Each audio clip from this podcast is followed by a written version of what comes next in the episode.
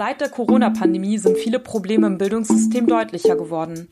Viele Schulen waren nämlich nicht auf den digitalen Unterricht vorbereitet und vor allem SchülerInnen mit wenig Mitteln konnten nicht ausreichend gefördert werden. Wie LehrerInnen diese Situation sehen, darüber sprechen wir heute.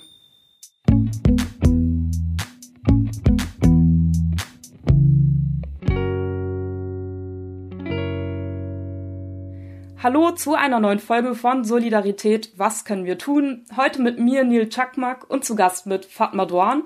Sie ist Kunstlehrerin an einem Gymnasium in Düsseldorf. Hallo Fatma. Hallo.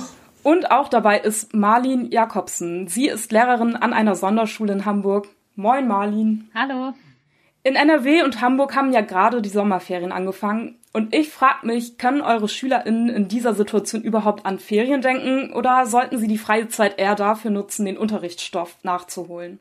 Wir haben vor ungefähr einem Monat, bevor es dann äh, Sommerferien gab in Hamburg, ähm, haben wir wieder mit dem Präsenzunterricht angefangen. Und ähm, es hat sich herausgestellt, dass es sehr komprimiert war, aber auch sehr effektiv. Also wir haben immer so unterschiedliche Schienen gehabt, also so dass ähm, wenig Lerngruppen in den Schulgebäuden sind. Also ich hatte zum Beispiel Montag, Mittwoch und Freitags Schule und dann auch nur halbtags, aber wir haben relativ viel Stoff und viel Fächer durchgenommen, beziehungsweise vor allem die Hauptfächer. Und ich hatte so das Gefühl, letzte Woche war dann trotz allem auch sehr, äh, die Schüler sehr reif für Ferien. Also ich hatte das Gefühl, die letzten der letzte Monat war doch sehr anstrengend, auch für die Schüler, vor allem durch diese Umstellung wieder vom Homeschooling auf den Präsenzunterricht. Und Fatma, wie ist es bei dir? Also du bist ja Kunstlehrerin. Ähm, kann man da überhaupt Unterricht nachholen oder wie hast du deine Schüler in, in die Sommerferien entlassen? Ja, die letzten Wochen waren jetzt so ein bisschen doch ähm, chaotisch, fand ich. Die Schüler kamen mit sehr vielen Fragen. Findet jetzt Unterricht wirklich statt? Ich habe aber bezüglich meinen Aufgaben viele Fragen ähm, und dann auch ähm, war ich äh, zwar in Stufen und Kursen eingeteilt, aber ich hatte dann nicht alle ähm, Klassen ähm, und auch dann nicht äh, wirklich ähm, äh, auch alle Gruppen, weil die wurden ja in Gruppen eingeteilt und dann konnte es sein, dass ich in der neunten Klasse die Gruppe A äh, und B hatte, aber C nicht gesehen habe. Es war schwer, die dann natürlich ähm, klassengemeinschaftlich auf ein Niveau zu bringen, damit man diese dann im nächsten Schuljahr dann auch fortsetzen kann. Und ähm, genau das Gleiche war dann in den Kursen auch so. Und ähm, äh, da fehlen dann doch, doch recht äh, einige äh, Schüler, die äh, natürlich dann auch ähm, teilweise in die Risikogruppen gehörten und dann ähm, sich natürlich nicht äh, trauen, in die Schule zu, ähm, äh, ja, zu gehen. Und von daher fand ich das äh, sehr schwer. Und ähm, ja, auch viele Fragen ergeben sich da für mich, ähm, wie gestaltet sich das nächste Schuljahr?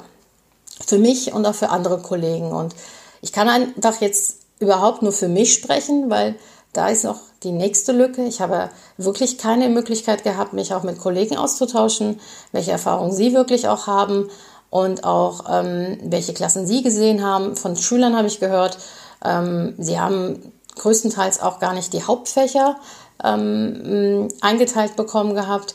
Äh, da kam es auch schon mal vor, dass eine Klasse äh, eingeteilt wurde äh, in verschiedenen Gruppen, aber ihre eigenen Klassenlehrer gar nicht gesehen haben. Und ähm, die, die dann in Deutsch oder Mathe haben. Und da sind natürlich dann die Sorgen groß gewesen, verpasse ich viel.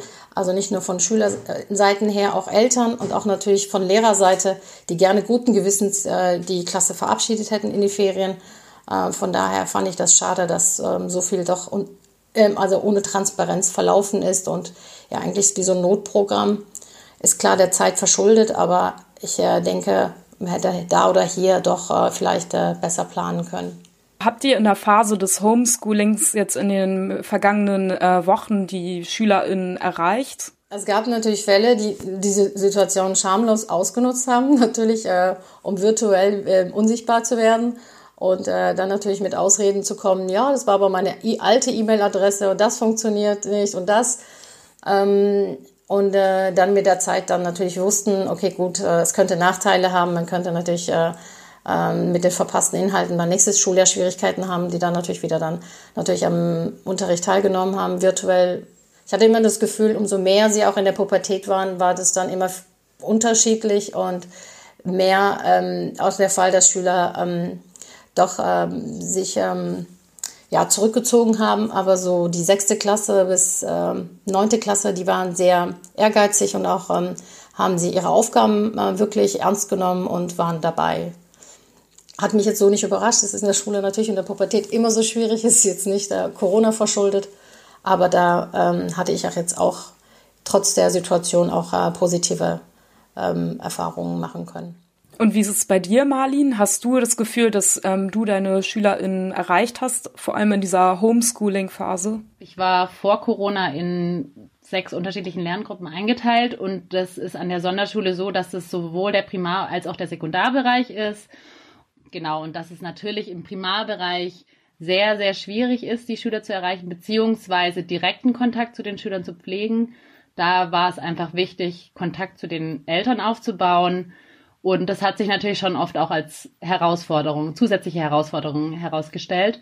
Und zum anderen auch die digitalen Lernformen, die wir vielleicht eher in der Sekundarstufe auch machen können, mit E-Mail ähm, abrufen können, sei es auch nur äh, Dateien runterladen, dass da Schüler in der Sekundarstufe schon eher zurechtkamen.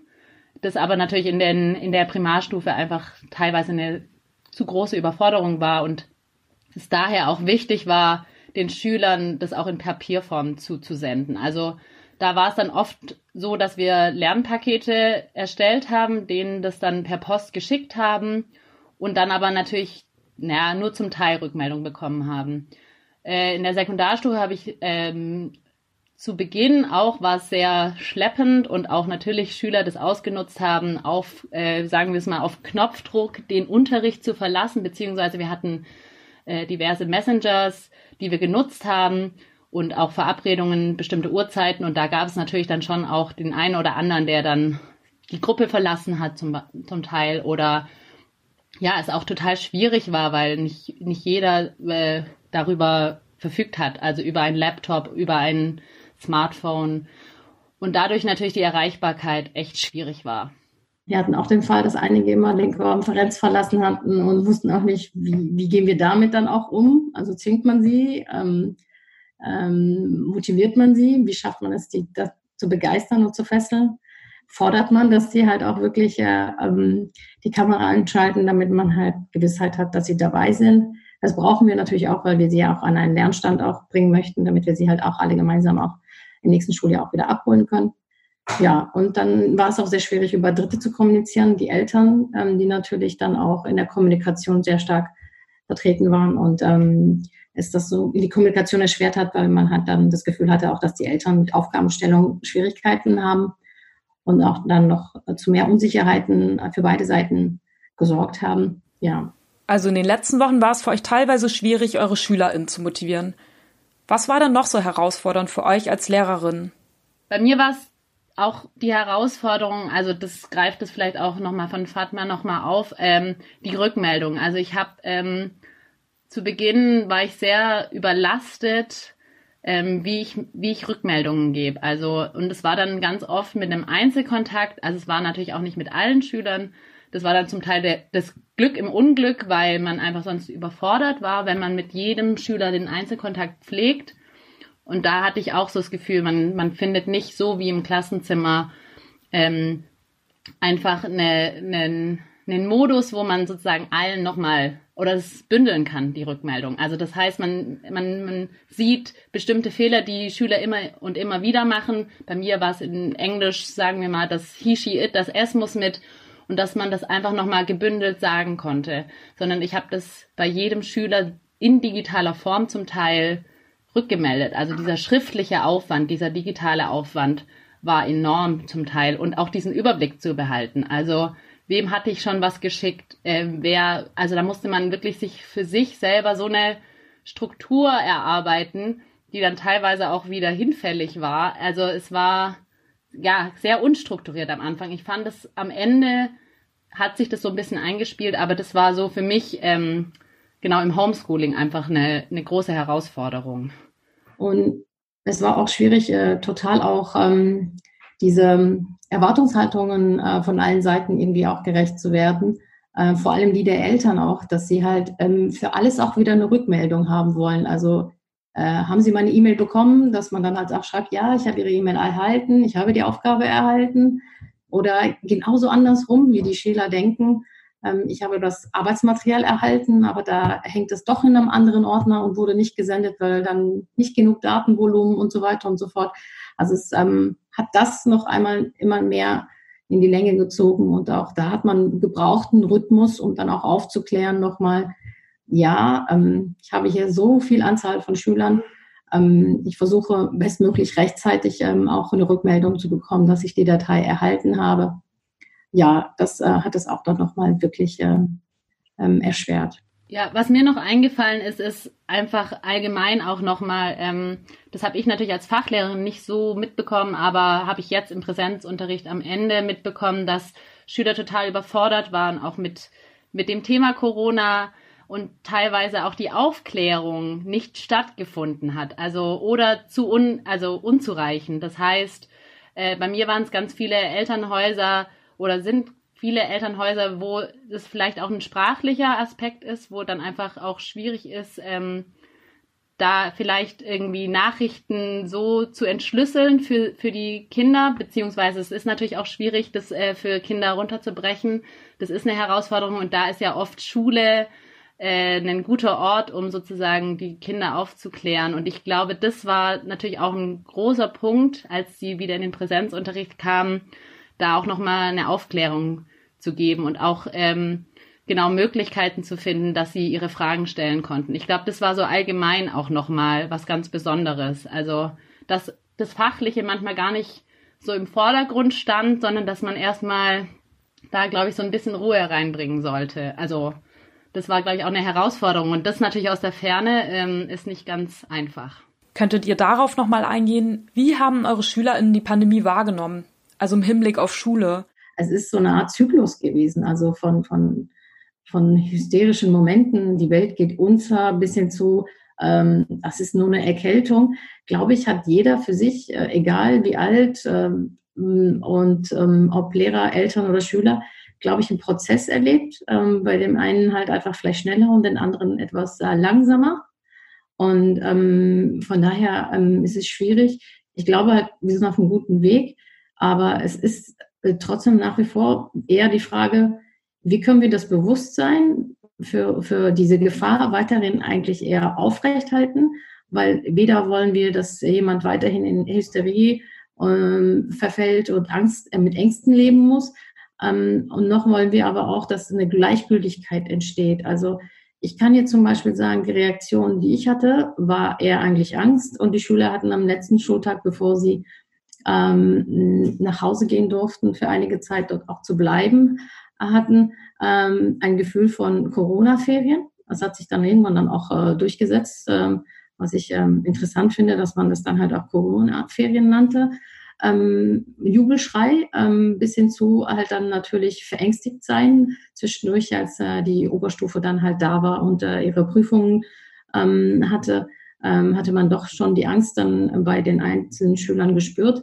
Ähm, und wie gesagt, ich äh, meine, ich bin noch immer ähm, derzeit in dem Status, dass ich nicht weiß und keine Meinung mehr darüber bilden kann, weil ich die Schüler nicht sehe und ich höre sie nicht. Also ich habe einen kleinen Teil von Schülern, die ich jetzt ähm, in der Zeit, äh, äh, wo die Schule wieder eröffnet hatte, sehen dürfen.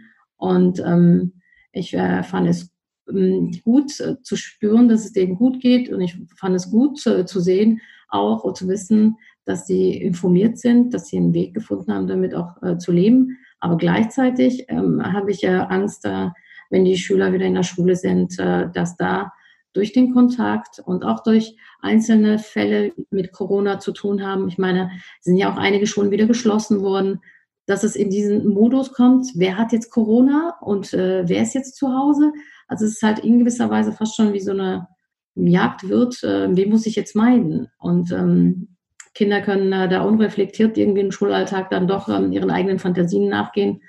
Und genau, also dieses Bewusstsein, vorsichtig damit umzugehen, verantwortungsbewusst auch ähm, mit dieser Gefahr umzugehen, ähm, finde ich schwierig. Ich habe gemerkt, dass es für meine Schüler vor allem, weil das keinen, ähm, die ja in diese Sonderschule gehen, wegen ihrem Förderstatus, äh, bei mir ist es Hören und Kommunikation, dass es ähm, keine wohnortsnahe ähm, Schule ist. Also sie kommen dann aus ganz Hamburg und ich auch das Gefühl habe, dass das natürlich auch ein Ort ist, wo sie einfach ihre, also wahrscheinlich auch bei allen Schülern ist das so, aber bei uns ähm, ganz speziell äh, einen Ort, wo, wo soziale Kontakte gepflegt werden oder auch teilweise die einzige Möglichkeit. Ähm, und das natürlich durch Corona natürlich eh schon unterbunden wurde und dann aber auch, ähm, ja, auch wieder so in dem letzten Monat auch so eine, so ein, also im letzten Monat, bevor dann der Präsenzunterricht wieder gestartet hat, auch ganz von ganz vielen Schülern kamen, sie, sie möchten wieder in die Schule kommen. Also das war so ein, so ein großer Wunsch bei vielen Schülern.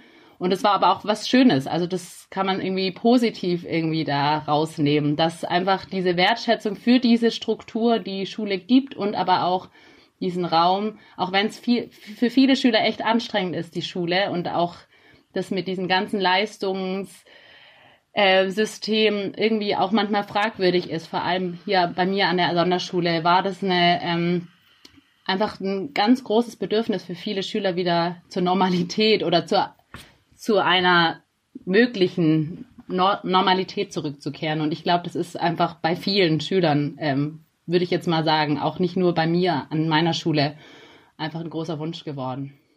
Also die Kultusminister der Länder diskutieren ja darüber, wie es mit der Schule nach den Sommerferien weitergehen soll. Und jetzt sagen sie, der Regelbetrieb muss endlich wieder losgehen. Glaubt ihr, das ist möglich? Ja, äh, möglich schon, aber um welchen Preis? Also kommt man dann mit den Konsequenzen klar? Ähm, äh, will man es überhaupt halt riskieren? Ähm, das ist halt so die Frage. Und ja, es würde jetzt auf jeden Fall sehr viel Arbeit bedeuten, sich darauf vorzubereiten. Logistisch halt vor allem natürlich auch. Man hat jetzt ähm, einige Zeit äh, die Möglichkeit gehabt, einiges zu erproben und ähm, eine, eine Art äh, System aufzubauen, ähm, das es äh, schon definitiv auch vereinfachen würde. Man würde ja nicht bei Null beginnen.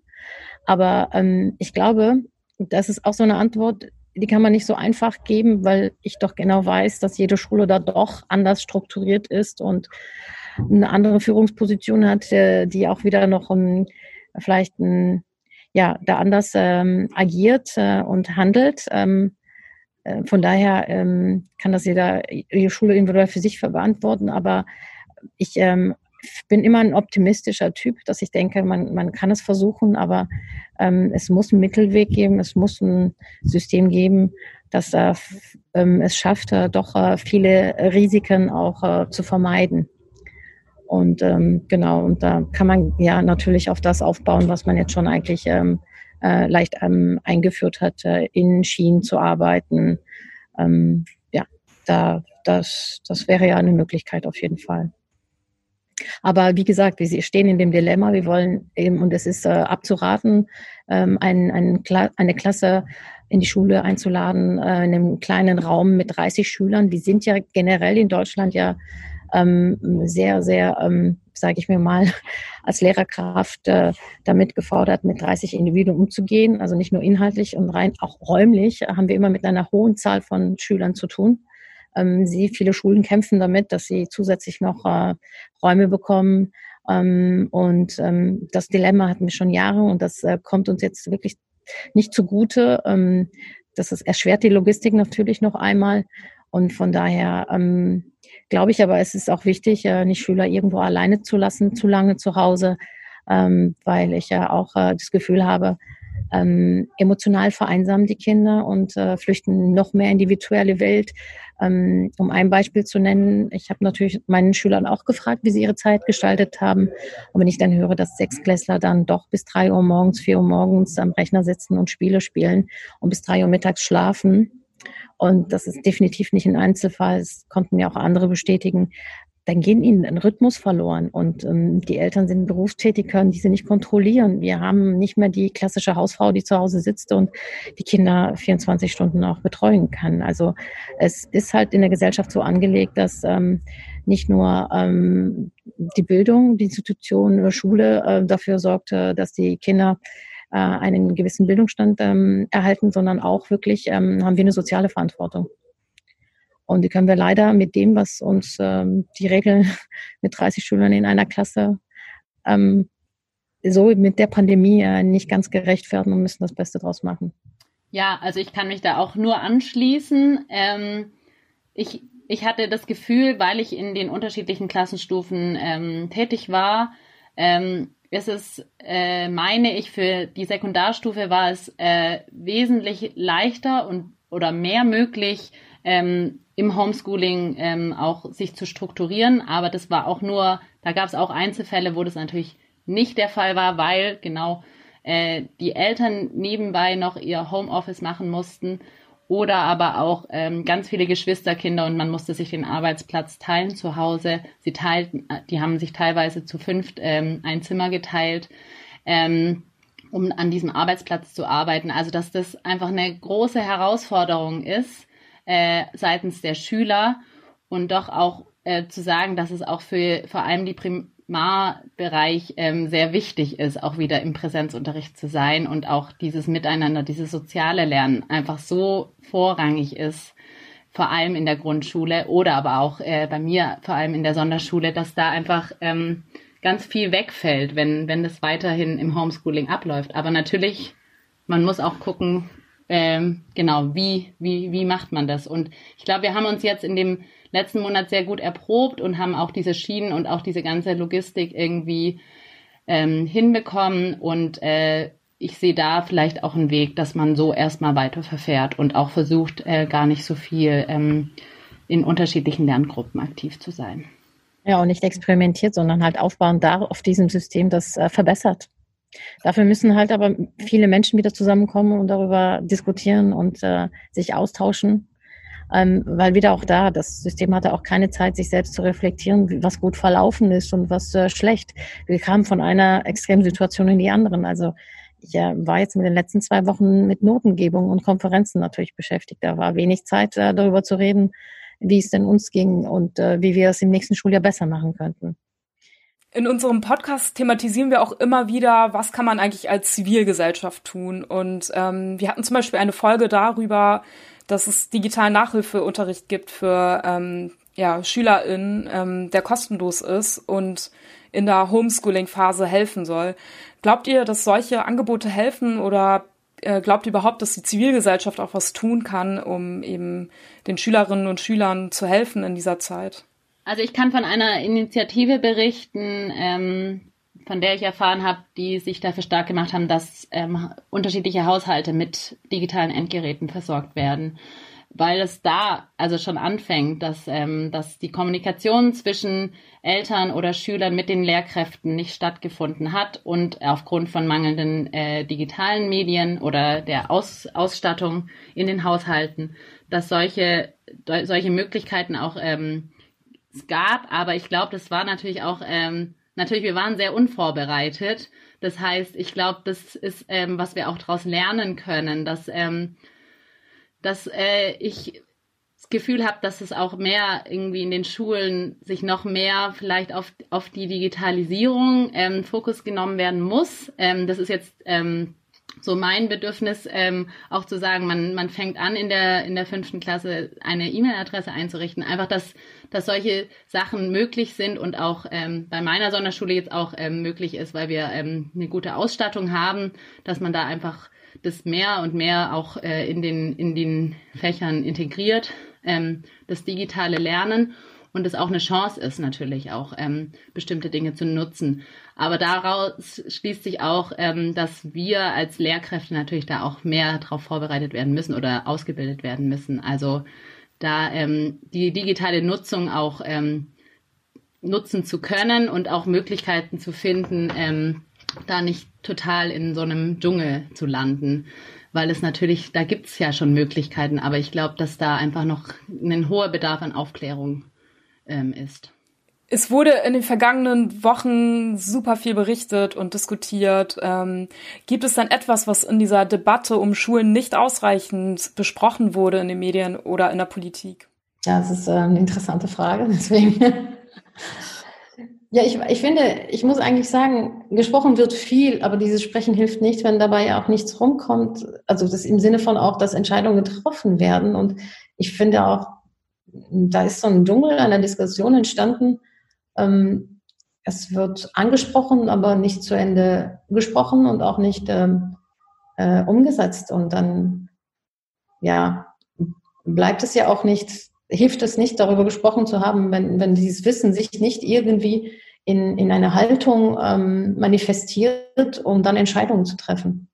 Also deswegen kann ich nicht sagen, dass nichts angesprochen ist, weil ich mir glaube, dass doch bestimmt das, weil es sich zähle, ähm, schon angesprochen wurde da oder da, aber es, es hat von wenig Bedeutung meiner Meinung nach, weil das ist leider ähm, nicht erfolgreich für uns. Es vereinfacht unseren Alltag nicht, wenn wir dann wiederum warten müssen, um handeln zu können.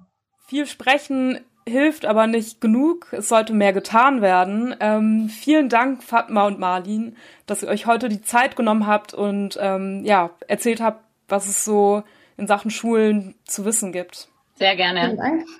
In Folge 12 haben wir bereits über die Corona School gesprochen. Das ist ein kostenloses Nachhilfeprojekt, das SchülerInnen NachhilfelehrerInnen vermittelt. Hört doch da gerne rein und folgt uns auf Instagram, wenn ihr zum Beispiel regelmäßig mit Infos zu solidarischen Projekten oder Aktionen versorgt werden wollt. Bis zum nächsten Mal. Tschüss.